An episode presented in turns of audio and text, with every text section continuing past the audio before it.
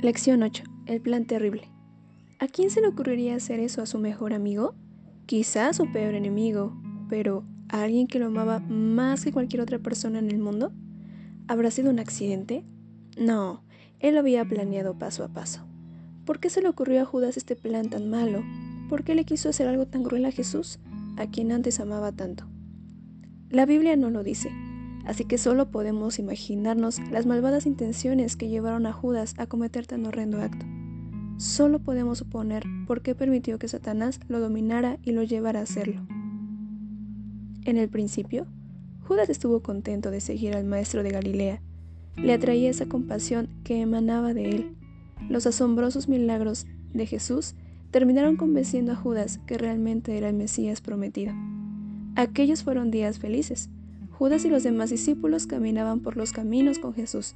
Hablaban y se reían juntos, comían y dormían, cantaban y oraban juntos. Judas y los otros discípulos hicieron viajes misioneros a hablarle a la gente de Dios. Sanaban a los enfermos y echaban fuera a los demonios, tal como lo hacía Jesús. Eligieron a Judas como el tesorero del grupo. Él llevaba la alforja y se ocupaba del dinero que entraba. Pagaba las cuentas y hacía las compras que necesitaban. Jesús y los demás discípulos confiaban en él. Por esa razón le era fácil tomar un poco de dinero de la alforja cuando lo necesitaba. A Judas le gustaba el dinero. Si Judas hubiera confesado su pecado, Jesús lo habría perdonado, de corazón.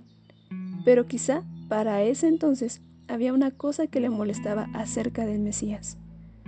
Así como los demás discípulos, Judas esperaba que pronto Jesús se declarara rey de los judíos y restaurara el reino de Israel. Judas pensaba que Jesús iba a desalojar a los romanos y que lo podía hacer con mucha facilidad. Quizá él, como Juan y Santiago, deseaba tener un puesto importante en el reino del Mesías. Entonces tendría toda la honra y riqueza que deseaba. Sin embargo, al paso del tiempo, Judas comenzó a darse cuenta de que Jesús no pensaba establecer su trono en Jerusalén.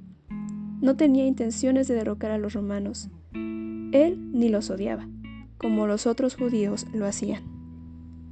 Así que, ¿de qué había valido seguir a Jesús estos últimos tres años? No le había sido de ningún beneficio. Incluso, Jesús le repetía a sus discípulos que pronto iba a morir. Los iba a dejar sin nada. Si Judas había dejado un buen trabajo para seguir a Jesús, ahora se daba cuenta de que Jesús lo iba a dejar sin un centavo. ¿Fueron estas ideas lo que lo llevó a Judas a tramar su terrible plan? ¿O fue lo que ocurrió en Betania? Se había enojado porque María había ungido a Jesús con ese nardo tan aromático. No soportaba ver cómo se desperdiciaba un perfume tan costoso. Claro, no era su propio perfume.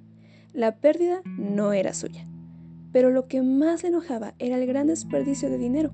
Imagínese, el salario de todo un año. Los otros discípulos también se enojaron, pero era Judas el que se quejó más.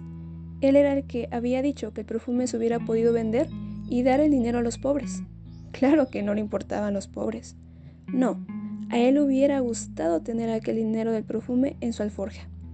Cuando Jesús dijo, déjenla en paz, Judas tal vez pensó que el maestro le hablaba directamente a él.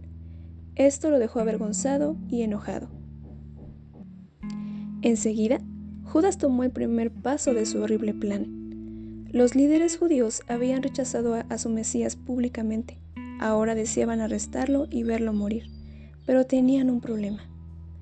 No podemos hacerlo durante la semana de la Pascua con tantas personas en la ciudad.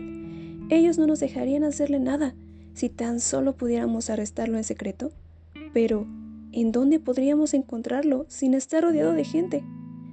De pronto, el problema estaba resuelto.